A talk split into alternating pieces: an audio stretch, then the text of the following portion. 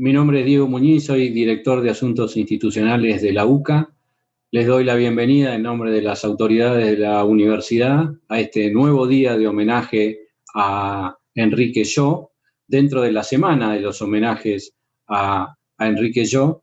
Eh, hoy los invitamos a participar de la vida de Enrique Yo en su relación con la UCA. ¿Qué significó la UCA para Enrique Yo y qué significa Enrique Yo para la UCA? Vamos a contar con la disertación de tres destacados expositores, de Monseñor Doctor Víctor Manuel Fernández, arzobispo de La Plata, en primer término, después eh, vamos a estar compartiendo la palabra de la doctora Silvia Correale, que es postuladora de la causa de canonización de Enrique Yo desde Roma, y va a cerrar la actividad el presbítero Gustavo Boquín, que es vicerrector de integración de la Universidad Católica Argentina. Pero antes de empezar con las disertaciones, vamos a ver un video que nos cuenta la vida de Enrique Yo, su relación con la UCA y su ejemplo de vida. Una persona excepcional es aquella que se caracteriza por tener ciertas habilidades o talentos que cuando las manifiesta, esas características lo trascienden como individuo y benefician a otros. Enrique Yo fue una persona excepcional. Enrique es un empresario que favorece a la empresa, beneficia a la sociedad y predica con su ejemplo. Cuando su familia está constituida y su carrera profesional en ascenso, decide dar un cambio de timón a su vida. Enrique pide su retiro de la Marina, piensa en hacerse obrero por su vocación apostólica y comunitaria, pero un sacerdote amigo lo anima a que lleve la doctrina social de la Iglesia al mundo empresarial. En la empresa hay que hacer crecer a los trabajadores en su dignidad. Es entonces cuando se convierte en director delegado en Cristalerías Rigoló, Allí establece una relación muy personal con los obreros y promueve el crecimiento humano de sus trabajadores inspirándose en los evangelios. Funda la Asociación Cristiana de Dirigentes de Empresa, participa en la Acción Católica y en el movimiento familiar cristiano. Interviene en congresos, dicta conferencias, edita publicaciones y redacta manuscritos aún inéditos. En 1958 integra el primer Consejo de Administración de la Universidad Católica Argentina. Como primer tesorero de la universidad, se esfuerza por conseguir recursos para que el proyecto crezca y se desarrolle. La figura de Enrique me es una figura muy cercana y familiar debido a mi padre, que fue el primer contador de la universidad y que tenía trato asiduo con Enrique Enrique se preocupaba especialmente por los más desfavorecidos, por sus condiciones laborales y por sus familias, porque para Enrique había una máxima. El desarrollo de una empresa siempre está supeditado al desarrollo integral, económico, social, pero principalmente moral de cada uno de los empleados. Monseñor Mirás, ocupado en aquel entonces por cuestiones académicas en la naciente UCA, dice, La preocupación de Enrique Yo, como primer tesorero del Consejo de Administración de la universidad, eran los empleados que trabajaban para la universidad, que no eran muchos. Con un sentido cristiano, estaba preocupado porque sus sueldos fueran decorosos, que las condiciones de trabajo fueran buenas. Oí hablar mucho de él, todo el mundo lo quería muchísimo. La Biblioteca Central de la UCA en el año 2016 recibe para la guarda el archivo Yo. Este archivo contiene documentos personales que hablan de su vida, de su actividad empresarial, de su familia y parte de toda esta documentación eh, es requerida para la causa de canonización. Para nosotros es un gran orgullo y una gran responsabilidad transmitir a través de sus documentos personales, sus objetos, los manuscritos, sus valores, su misión y su compromiso con la sociedad. En 1957 se le diagnostica cáncer. Poco a poco su salud va decayendo. A pesar de su tenaz lucha contra la enfermedad, Enrique fallece el 27 de agosto de 1962, a los 41 años de edad. Durante su sepelio, el entonces rector de la UCA, Monseñor Dr. Octavio Derisi, pronunció las siguientes palabras. Estas palabras quisieran testimoniar el profundo y sincero reconocimiento de parte de nuestra Universidad Católica Argentina a la que Enrique Yo prestó su apoyo material y espiritual, consagrándole todo su cariño desde el primer momento. Pocas veces su nombre será recordado con tanto afecto, un hombre de tanta limpieza en su conducta, un hombre que fue un testigo de Cristo, testimonio de vida cristiana. Que Dios nuestro Señor nos dé la fuerza para seguir luchando por el bien, cuya ruta Él nos ha dejado marcada con su ejemplo y con su estímulo. En el 2015 en la universidad se instauró el proyecto solidario Enrique Yo. ¿Cuál era el propósito de este proyecto? Que la universidad, sus alumnos y graduados se conectaran con la comunidad, se conectaran con el más sufriente. Por eso elegimos la figura de Enrique Yo, una figura comprometida con sus valores. En cada entrega final del premio contamos por suerte con la presencia de Sara, acompañando esta propuesta de este mensaje y esta posibilidad que Enrique llegue a ser santo. Este gran tipo va a ser santo este, ¿eh? Ay, va a ser santo. Gracias, un gran empresario y un gran hombre de iglesia. Sí. vas a ver que eh, muy pronto va a ser santo. En enero de 2015, el Papa Francisco impulsa la beatificación y canonización de Enrique Yo. Juan Navarro Floria, procurador de la causa, habla de Yo como padre y laico. Su familia fue lo más importante de su obra. Mostró que la santidad es posible siendo laico. Vivió de modo heroico las virtudes cotidianas.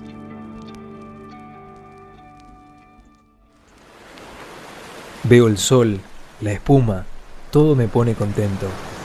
Veo una ola romper contra la mampara, una ola grande que desbordaba de hermosura y alegría. ¿Cómo no dar gracias al Creador? Enrique Yo fue una persona excepcional que vivió de forma heroica según sus convicciones y supo guiar a otros con el poder de su ejemplo. Enrique Yo podría ser el primer empresario santo.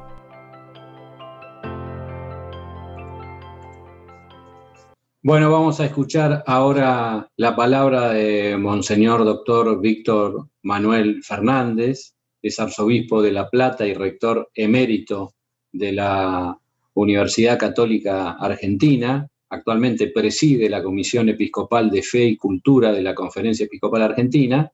Estudió filosofía y teología en el Seminario Mayor de Córdoba y completó sus estudios teológicos en la Facultad de Teología de la UCA en Buenos Aires Obtuvo la licenciatura en Teología con especialización bíblica por la Pontificia Universidad Gregoriana de Roma y el doctorado en Teología en la Facultad de Teología de la UCA. Fue profesor ordinario titular en la Facultad de Teología de la UCA, vicedecano y decano, rector de la UCA entre 2009 y 2018 y arzobispo titular de Tiburnia, designado en 2013 por el Papa Francisco. Vamos a escuchar entonces a Monseñor Víctor Fernández y su disertación sobre este siervo de Dios, Enrique Yo.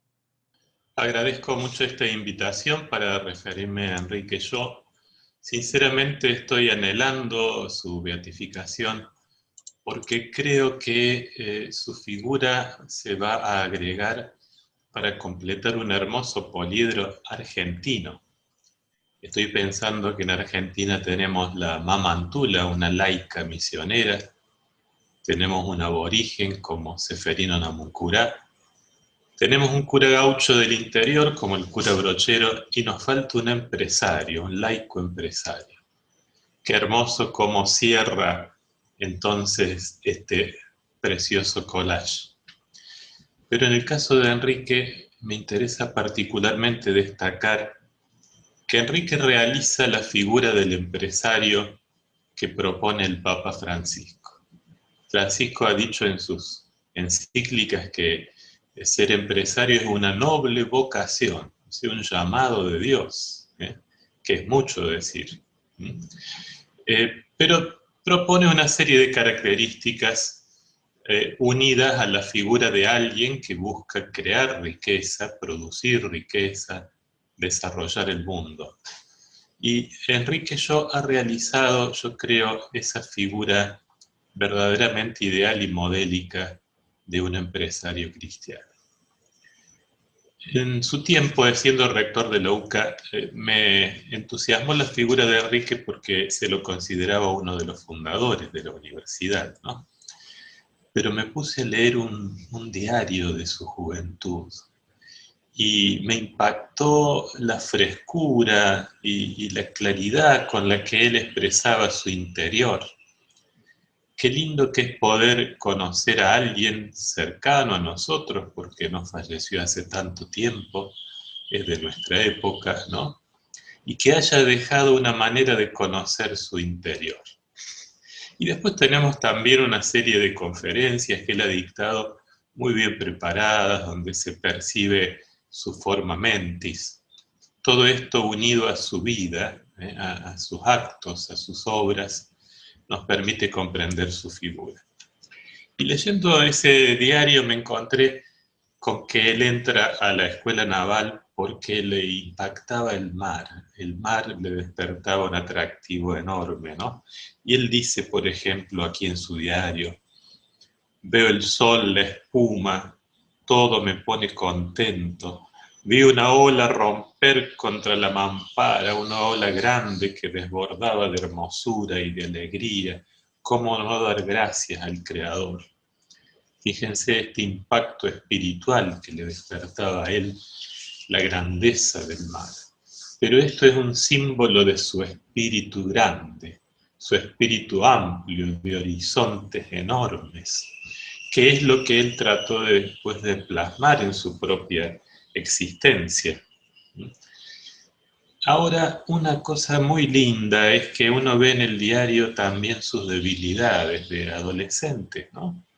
En su época de los 14 años y en adelante, uno percibe eh, también esas debilidades propias del carácter, ¿no? cosas que necesitan una maduración.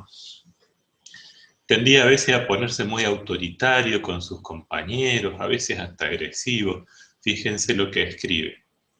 Hay que hacerles entrar las cosas por los oídos, la vista, las piernas y hasta por la espalda con un buen golpe no parece ser ese Enrique Manso que todos conocemos. Pero esto indica precisamente que hubo un camino de transformación. Y esto es lo precioso. No es San Luis Gonzaga, no, es uno que tuvo que luchar para formarse, para madurar, para modelarse, según la voluntad de Dios, según el proyecto de Dios, ¿no? y ese trabajo sobre sí mismo con la gracia que lo fue haciendo el Enrique que conocemos, eso nos estimula a todos, porque estamos realmente en una sociedad un poco enferma, enferma de individualismo, de violencia, de divisiones, y nos hace falta apuntar a la maduración de las personas. Enrique fue haciendo desde su adolescencia este camino de cambio interior, de transformación de su ser. Y en el diario a los 20 años dice, Dios me ha pedido que me convierta decidida y totalmente. A los 20 años dijo, no me bastan estos pequeños cambios que he hecho de mi ser. Yo quiero un cambio pleno, total. Su casamiento fue parte de este camino porque él vio en la unión con esta mujer que amaba un sendero que Dios le estaba poniendo para avanzar en esta maduración hacia la plenitud. Y un amigo de él cuenta esto, Enrique Casado experimentó un cambio muy favorable. Empezó a ser más jovial, fresco, con más sentido del humor, más seguro. Fíjense cómo él encontró en el matrimonio esta forma de ir desarrollando ese ser que Dios quería para embellecer el mundo, ¿no? Quería con Enrique embellecer el mundo. Y después él escribe sobre el matrimonio y dice, un matrimonio es feliz cuando uno de los cónyuges se propone no tanto ser feliz él, sino hacer feliz al otro y renunciar a cosas que le hagan agradable la vida al otro. Fíjense, él pensó así el matrimonio. Yo me casé con esta mujer amada, mi objetivo es hacerla feliz a ella, aunque tenga que sufrir yo. Me han contado eh, personas de su familia que en realidad su esposa tenía un cierto problema psicológico, que había días que estaba muy difícil, que era difícil llevarla, ¿no? Pero que Enrique aplicaba este sueño, hacerla feliz a ella, no juzgarla, no dejarme llevar por un mal sentimiento. Y fue un admirable esposo que llevó sobre sus espaldas este peso eh, de estas dificultades psíquicas de su mujer. ¿no? Ahora, yo quiero destacar también otra cosa. El camino de Enrique era crecer en la caridad, crecer en el amor. Y así lo dijo, lo más importante para mí es aumentar en mí la caridad.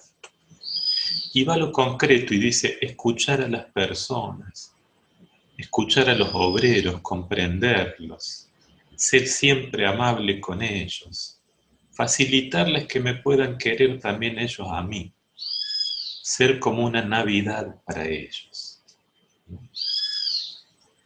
Y ahora, uno se pregunta, ¿esto era un voluntarismo? Como decir, eh, yo con mi fuerza de voluntad quiero conseguir esto. No, no, no. Enrique tenía un trabajo de lectura de textos espirituales, de estudio de la teología, leía libros de teología de primer nivel, de los teólogos más reconocidos en aquel momento y se dejaba cultivar también por la reflexión y la oración para encontrar las motivaciones más profundas. Fíjense lo que dice, el, el ser humano hecho imagen y semejanza de Dios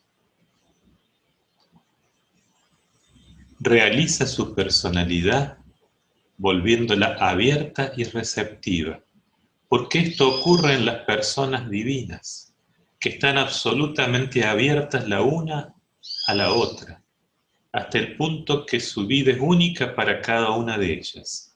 Una vive puramente en la otra. No hay ninguna pulsación en una que no sea al mismo tiempo de la otra. Entonces no se trata de imponerse a uno mismo o al prójimo, una unión del yo y del tú que venga a ser una fusión de los dos sino una disponibilidad recíproca, respetando la autonomía del otro. Fíjense la hondura teológica que tiene, o sea, ese cambio en sus actitudes, en sus gestos, ese crecimiento en la amabilidad, en el diálogo, tenía un hondo fundamento teológico, tenía una reflexión muy seria detrás. ¿eh? Esto es para mí sumamente valioso. De esto se deriva también su preocupación por promover a los demás, por la convicción del valor enorme de la dignidad humana de cada persona. Entonces dice, usando de las fuerzas liberadoras, quiero dedicarme a los que sufren. En ellos está Jesús. Yo no puedo vivir el Evangelio si no me preocupo de que otros no tengan vivienda. Si es así, mi vida dejaría de ser humana, porque el Hijo de Dios me dijo, yo tuve hambre y me diste de comer. Debemos tener conciencia social, porque Jesús se ha ocultado en los pobres y en los últimos. Fíjense, parece que hablará el Papa Francisco en Fratelli Tutti.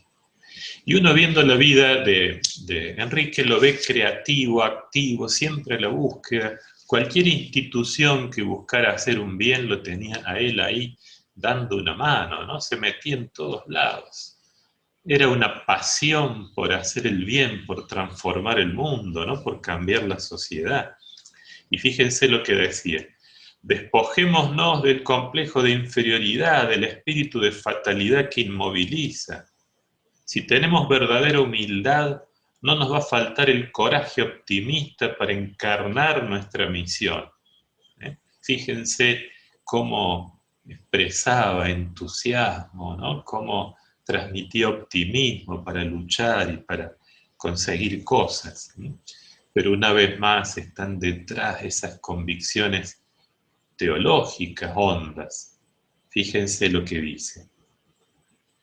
El deber de procurar la ascensión de los demás es consecuencia lógica de una enseñanza básica del cristianismo, la eminente dignidad de todo ser humano. Este punto ustedes lo van a encontrar 30 veces en la encíclica Fratelli repetido hasta el cansancio. Miren cómo Enrique veía que el deber de promover al otro, promover al obrero, promover al último para que pueda trabajar, desarrollarse, eh, hacer crecer sus dones, fructificar, ¿no? deriva de la eminente dignidad que tiene esa persona humana. Y en estas convicciones teológicas de Enrique hay una que toca particularmente su vocación empresaria. Porque él quería ser un buen empresario porque tenía detrás esta convicción teológica. Y fíjense lo que decía. Eficacia, energía, iniciativa. Es mi deber, deber de Estado, como empresario, deber de Estado, ser eficiente para poder distribuir más, porque para distribuir hay que producir. ¿eh? La eficacia es la mejor garantía de que haya trabajo para los obreros. Y es lo que la empresa debe buscar. Esto es lo que dice Francisco a los empresarios. Tenés una noble vocación que te lleva a producir riqueza, a acrecentar los bienes pero al mismo tiempo busca que eso sirva para generar más fuentes de trabajo, que te obsesione, que otros puedan realizarse gracias al trabajo que vos le generas. ¿eh? Y una vez más, esto tiene detrás un trasfondo teológico hondo, muy hondo. Miren cómo lo explica el mismo Enrique. Desde el punto de vista de la unión de la naturaleza humana al Hijo de Dios, la materia ha sido promovida, la materia ha sido asumida por la divinidad. Desde entonces cada criatura está elevada, transfigurada. El mundo entonces no solo nos estimula a alabar a Dios, también nos invita a que lo desarrollemos mediante nuestro trabajo fíjense en el misterio de la encarnación, él encuentra el último sentido de su lucha como empresario para desarrollar este mundo. ¿eh? Era verdaderamente un teólogo, no porque por sí mismo se dedicara a la teología, sino porque le gustaba leer buenos teólogos para encontrarle un sentido hondo a sus iniciativas. Yo creo entonces que con esto poquito que les he dicho, uno ve qué hermoso que lo podamos tener como modelo canonizado, modelo de los empresarios, porque es mucho lo que Enrique nos ha dicho con su vida, con su pensamiento y con su espiritualidad. Yo escribí un librito que trata de recoger todo esto con los textos de Enrique, que se llama Ser Santos en medio del mundo. Precisamente de eso se trató su vida, ser santo en medio del mundo. Muchas gracias. Muchas gracias a Monseñor Víctor Fernández. Él grabó este, este, mensaje para todos ustedes, para poder estar presente en este nuevo día de homenaje a Enrique Yo. También grabamos el testimonio de la doctora Silvia Correale, que está de todas maneras presente con nosotros desde Roma en, este Zoom y le agradecemos mucho esa disposición, pero preferimos grabarlo por cualquier problema de conexión que pudiera surgir. La doctora Correale es abogada, graduada de la Facultad de Derecho y Ciencias Sociales de la Pontificia Universidad Católica Argentina, obtuvo el doctorado en Derecho Canónico en la respectiva facultad de la Pontificia Universidad Lateranense fue inscripta en el albo de los procuradores de la Rota Romana y obtuvo el diploma de Studium en la Congregación del Culto Divino y la disciplina de los sacramentos y el diploma del Studium de la Congregación de las Causas de los Santos. Desde entonces se ha desempeñado como auxiliar externa, colaboradora externa y postuladora.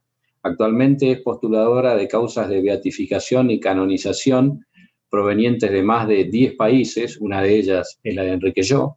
Es cofundadora y vicepresidente de la Fundación Acción Católica Escuela de Santidad Pío XI, con sede en la Ciudad del Vaticano, y consultora de la Delegación de Causas de Santos de la CEA desde marzo de 2011. Muchas gracias, doctora, por, por su presencia y pasamos ya en este momento a escuchar y a ver su disertación sobre Enrique Yo.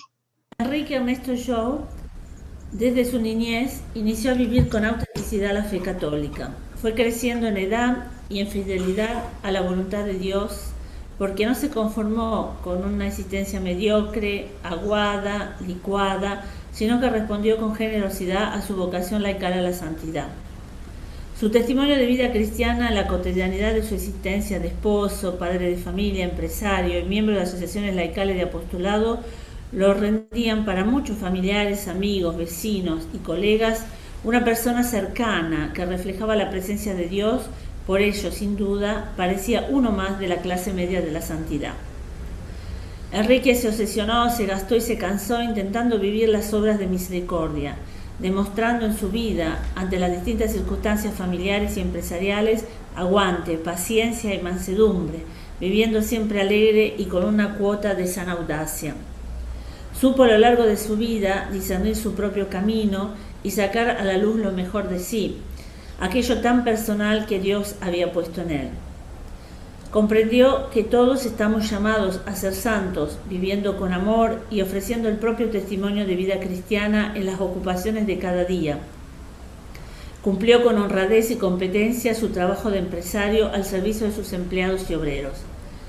Ante un sistema económico contemporáneo que es injusto en su raíz, porque es una economía que mata, ya que predomina la ley del más fuerte, Comprendió, que su, comprendió su vida como una misión, viviendo todos sus sacrificios y esfuerzos personales con sentido evangélico, siendo un divulgador con la palabra y con el ejemplo de la doctrina social de la Iglesia. El siervo de Dios comprendió la íntima conexión que existe entre evangelización y promoción humana, por la cual la Iglesia no puede ni debe quedarse a la margen en la lucha por la justicia, porque para la Iglesia la opción por los pobres es una categoría teológica antes que sociológica.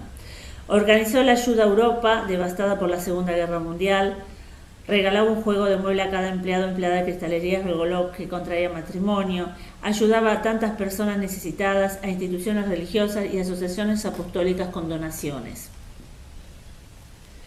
En los distintos ámbitos donde desarrolló actividades empresariales o eclesiales, fue una voz profética que quería construir una reconciliación verdadera donde los pobres, los obreros, los excluidos tuvieran voz y el reconocimiento de sus deberes para construir comunidades de trabajo y comunidades eclesiales en paz, justicia y fraternidad. Dedicó mucho tiempo a colaborar con el proyecto de asignaciones familiares en Argentina. Tenía una gran devoción eucarística que permeó toda su vida y que plasmó en algunas líneas formativas para los dirigentes de empresa.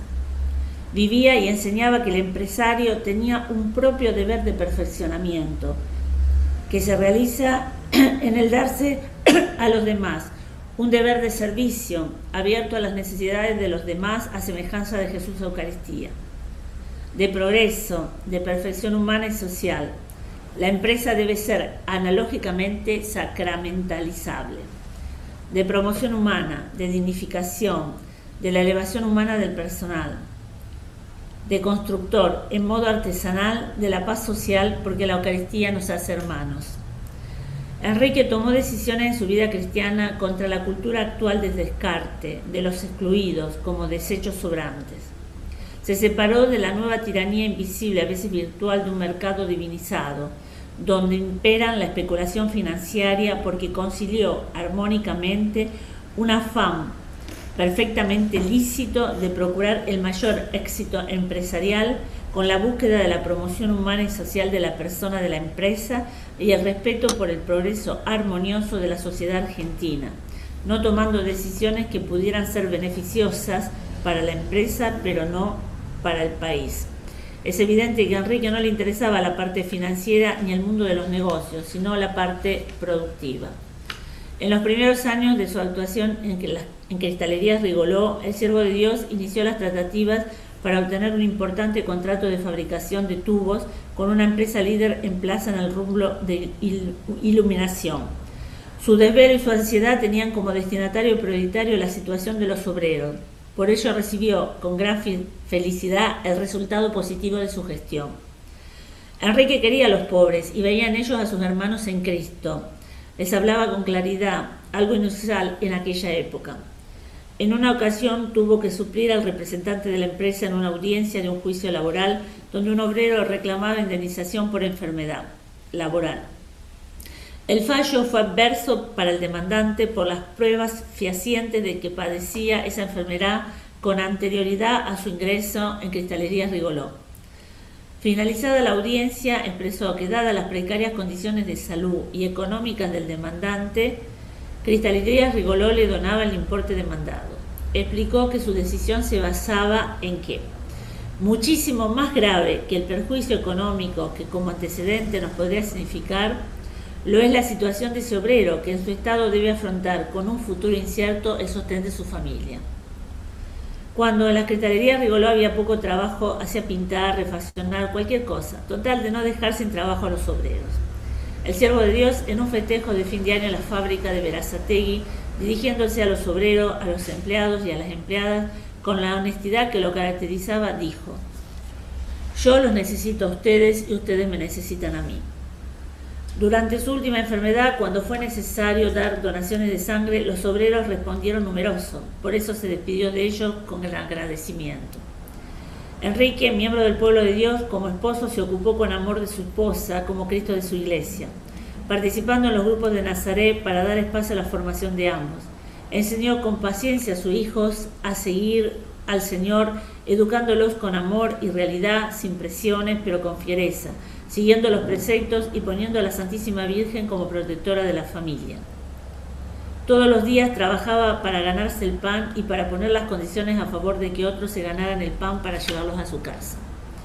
Como padre y esposo, ya que el individualismo posmoderno y globalizado favorece un estilo de vida que desnaturaliza los vínculos familiares, intentaba vivir los vínculos familiares almorzando en su casa, rezando el rosario a la noche con toda la familia reunida, dedicando el domingo a la vida familiar y incentivando que los hijos de los vecinos fueran a jugar con sus hijos. Enrique fue un evangelizador con espíritu, que se abrió sin temor a la acción del Espíritu Santo, quien le infundió la fuerza para anunciar la novedad del Evangelio con audacia, en voz alta y en todo tiempo y lugar, incluso a contracorriente. Era un evangelizador que oraba y trabajaba, consciente de que la misión es una pasión por Cristo, pero al mismo tiempo una pasión por su pueblo. Por Jesús tocó la miseria humana, la carne sufriente de los demás. En nuestra relación con el mundo, dio, en su relación con el mundo dio razón de su esperanza, buscando el bien de los demás, deseando la felicidad de los otros. Logró ayudar a muchas personas a vivir mejor, Nunca se desanimó ante los fracasos o la escasez de resultados, porque era consciente que la fecundidad es muchas veces invisible, inaferrable, no puede ser contabilizada. Vivió su vida empresarial contando con María Santísima como socia y consultándola cuando tenía problemas difíciles.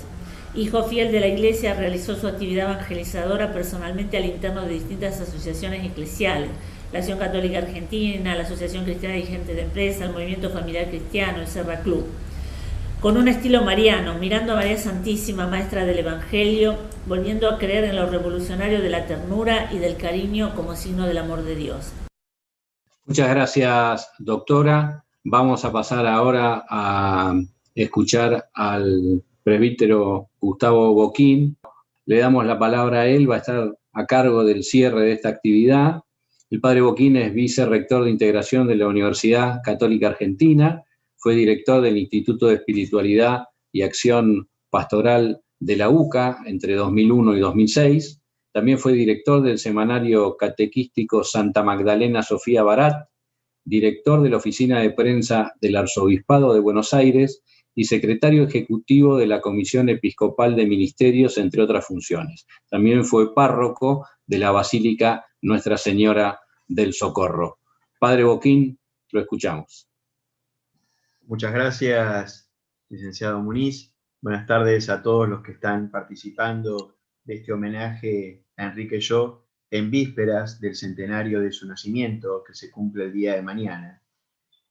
Y nosotros quisimos darle el título eh, de este homenaje de la UCA como expresión del humanismo cristiano, porque la UCA ciertamente quiere cultivar a través de sus distintas disciplinas, de su servicio a la comunidad, un humanismo cristiano.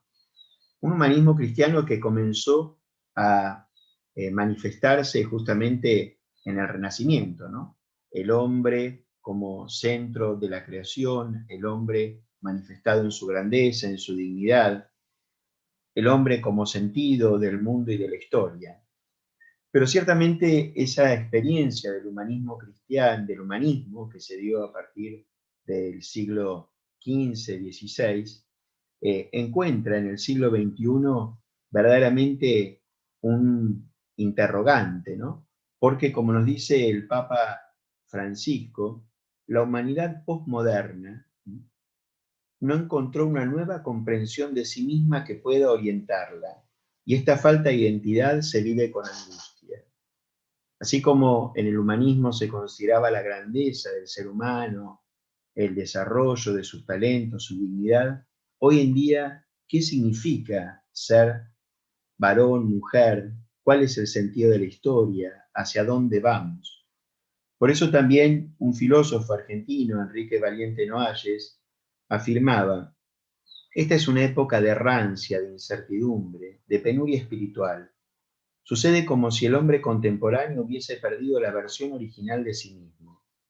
Ante ello tiene la tentación de obturar la falta, de llenar el vacío de manera artificial, de lanzarse a generar un sustituto artificial de la especie por imposibilidad de metabolizar metafísicamente la época. Una época está marcada y aún más en este contexto que estamos viviendo de la pandemia, cuál es el sentido de nuestra vida, cuál es el sentido de la existencia. También le preguntaban a Steiner, ¿debemos reaprender a ser humanos? ¿Hay que inventar un nuevo humanismo? Y él dijo, el siglo que acaba de terminar ha mostrado suficientemente que el modelo clásico de un humanismo capaz de resistir a la barbarie, a lo inhumano, gracias a una cierta cultura, a una cierta educación, a una cierta retórica, era ilusorio.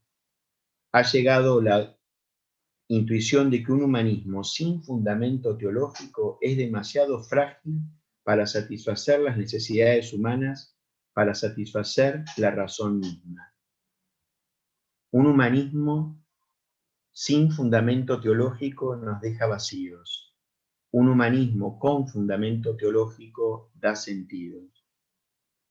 Por eso, junto a las innegables conquistas que la racionalidad tecnocientífica ha logrado, se ha señalado que ella nos puede llevar a la progresiva pérdida de una familiaridad afectiva con el mundo que habitamos, a un empobrecimiento de nuestras experiencias humanas profundas en este tema conviene tener en cuenta, por ejemplo, algunos efectos negativos de la cultura de Internet.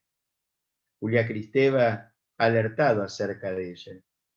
Dice, el peligro clave es el cierre de la experiencia interior, la velocidad de comunicar, la exigencia de ser eficaces y de adaptarnos a la utilidad de la comunidad social han hecho que la profundidad de la experiencia humana sea olvidada. Esto lo vemos sobre todo en ciertos excesos en Internet. Nos comunicamos, pero no estamos alertas a la complejidad de la angustia, de los placeres propios y ajenos. Por eso digo atención, necesitamos proteger nuestra experiencia interior de la influencia de Internet. Es allí donde el trabajo del psicoanálisis, de la literatura, de la filosofía, resulta indispensable. Es el único antídoto que podemos poner ante este panorama. Por eso, justamente, la figura de Enrique Yo emerge como un humanismo que nos manifiesta lo que es tener un fundamento teológico profundo, serio, hondo. A los cuatro años él perdió a su mamá y la madre le encargó al padre que a él y a su hermano le diera una buena educación religiosa. Y esto el padre lo realizó. Allí Enrique fue aprendiendo en la escuela de la Salle los fundamentos de la fe cristiana. También con la compañía de un tío salesiano fue adentrándose en el Evangelio. En uno de sus diarios, él escribe que lleva un papel en el bolsillo que reza, me acuerdo que soy yo, que soy católico, que tengo una carta de papá en el bolsillo que dice así, el espíritu lo vence todo. ¿Ven cómo se comprende a sí mismo desde este fundamento teológico que marcaba Monseñor Fernández, la doctora Correale? Él se entiende desde Dios y desde Dios realiza su humanidad. Desde Dios planifica sus dones y sus talentos. A los 20 años ya se había hecho un programa de vida que consistía en prácticas religiosas para estar unido a Dios, pero también ya en la mediana edad hablaba de las prácticas espirituales. Diariamente oraciones por la mañana, ofrecimiento de las obras del día, ir a misa, al menos unirme a Jesús en ella y al oficio divino para ofrecer tributo de alabanza rezar el rosario, pedirle a la Virgen que supla mis deficiencias, hacer la meditación, hacer la visita al Santísimo si es posible. No olvidar el examen de conciencia, ponerme con frecuencia en presencia de Dios, recordar que la vida es un pasaje. En todo momento cumplir mi deber en la forma más perfecta, tratar de vigilarme, de controlar la vida interna, velar y orar.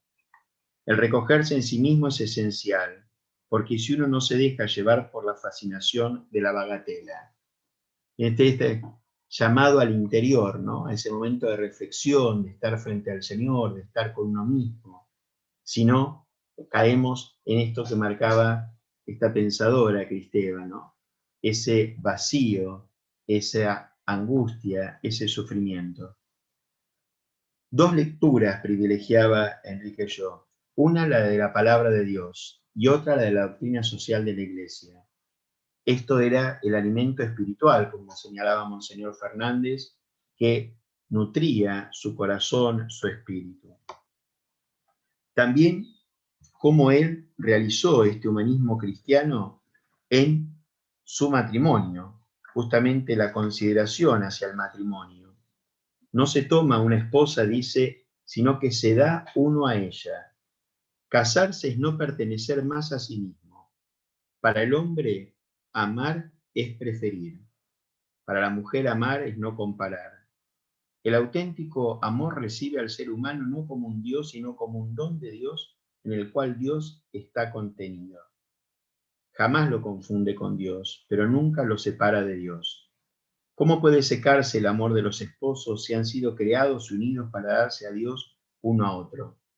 La vida convivida por dos florece, se hace infinita. Es una oración en común. Hay que expresarse el amor mutuo. No basta darlo por supuesto. El crecimiento del amor no es automático. Hay que recrearlo. Por lo tanto, vemos cómo él encara también con este fundamento teológico su vida esponsal, su vida matrimonial. ¿Cuándo dice él que un matrimonio es feliz? Cuando uno de los cónyuges se propone no ser feliz él, sino hacer feliz al otro. Hay renunciamientos que contribuyen a hacer más agradable la vida de los demás. El matrimonio es una comunidad, una sola vida, intercambio, participación. No hay autoridad sino amistad para unir.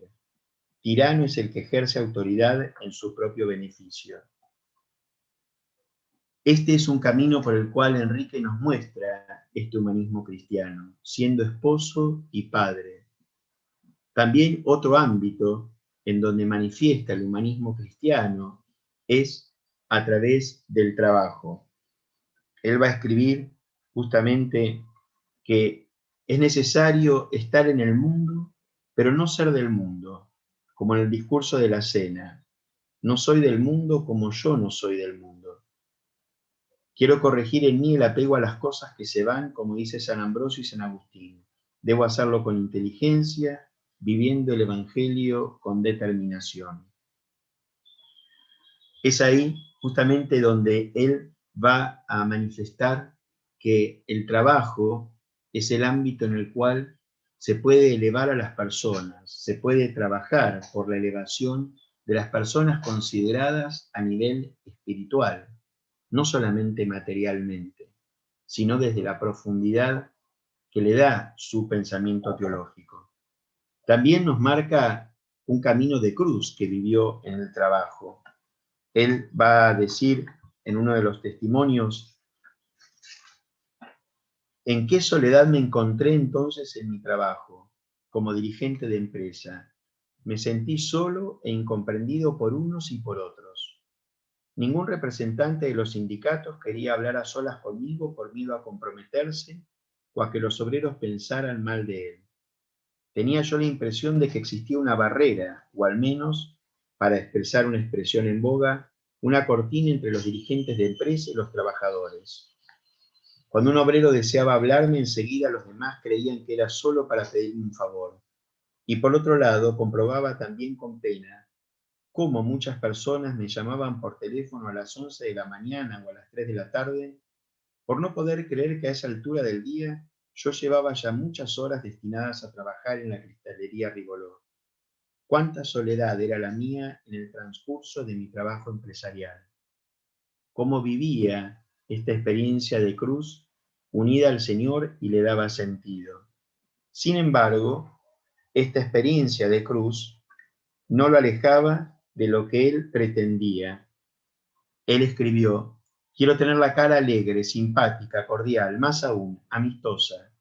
Recordar lo importante que es cuidar la sensibilidad y el modo. No rezongar, saber reír y recordar que atento viene de poner atención al interlocutor.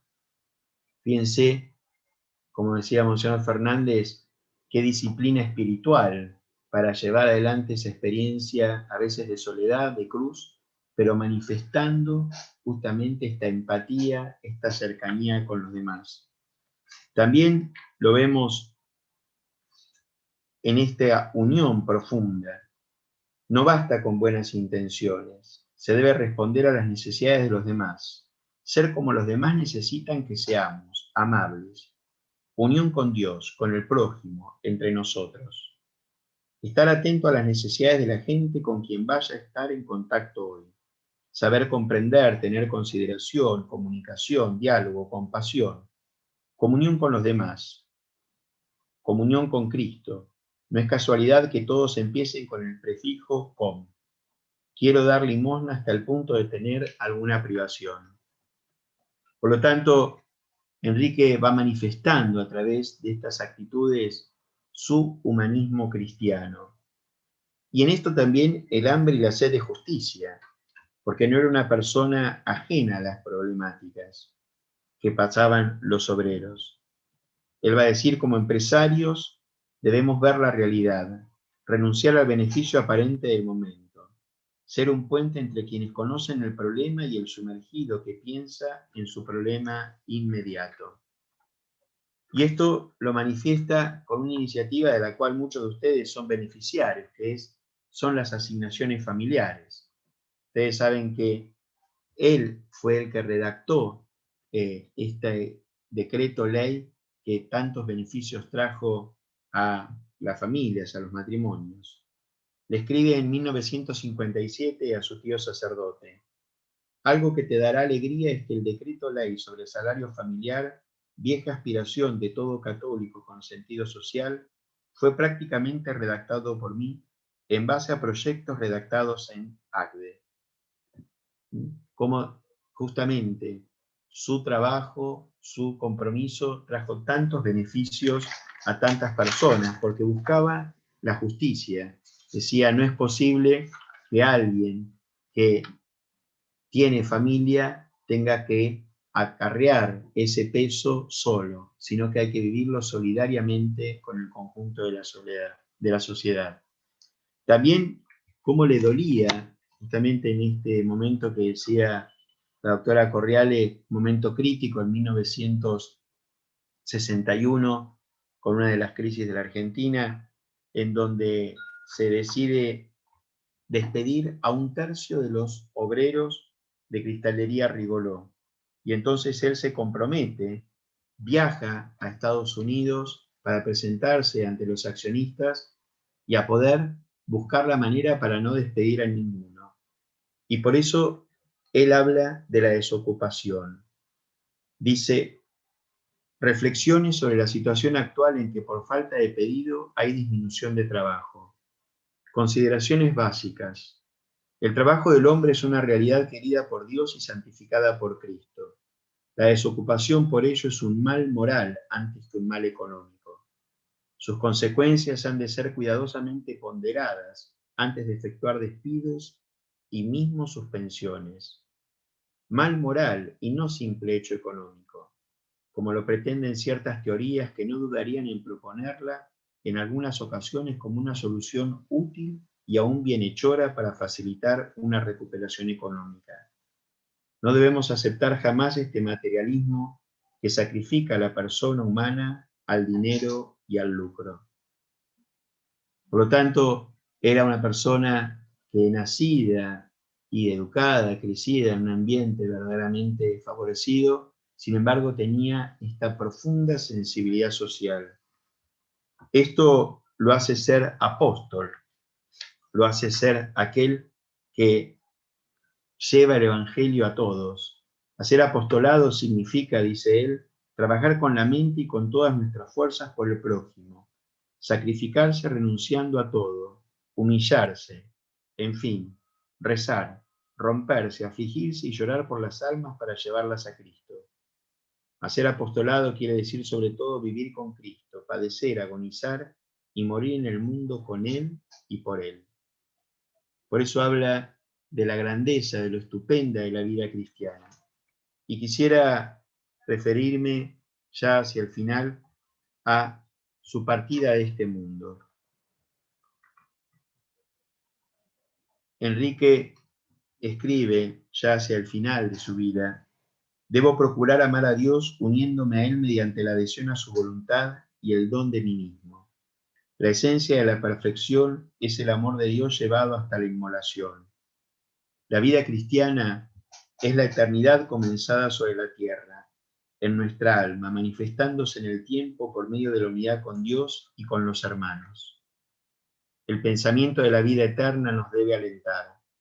La vida más que una afirmación de sí, es un don de sí, es la aceptación del misterio de la cruz.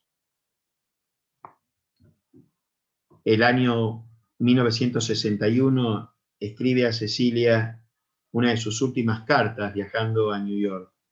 Voy curiosamente tranquilo y descansado, posiblemente una gracia de Dios por el fiat. Me siento más seguro, más maduro, pienso mucho en la vuelta y en la presidencia, más que en el sacrificio, en la responsabilidad.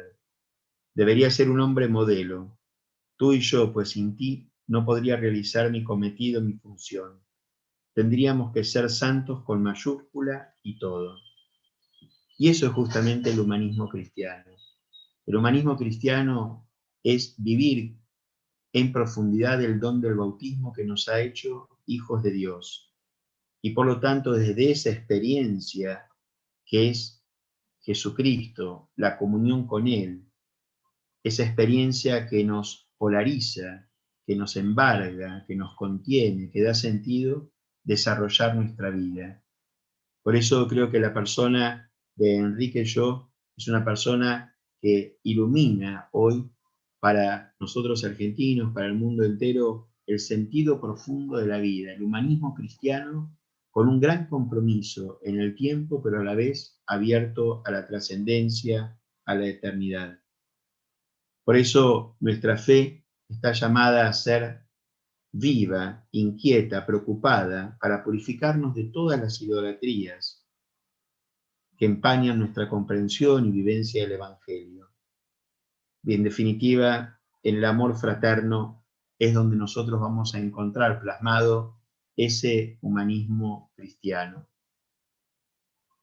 Para terminar, y tomando como base este artículo del padre Fernando Ortega, eh, que expuso a los decanos de la Universidad Católica Argentina, hablando sobre el humanismo cristiano, quisiera decir con Jean-Luc Marion, para vivir humanamente hay que vivir un poco divinamente. Admirable coincidencia con lo que hemos entendido por humanismo cristiano.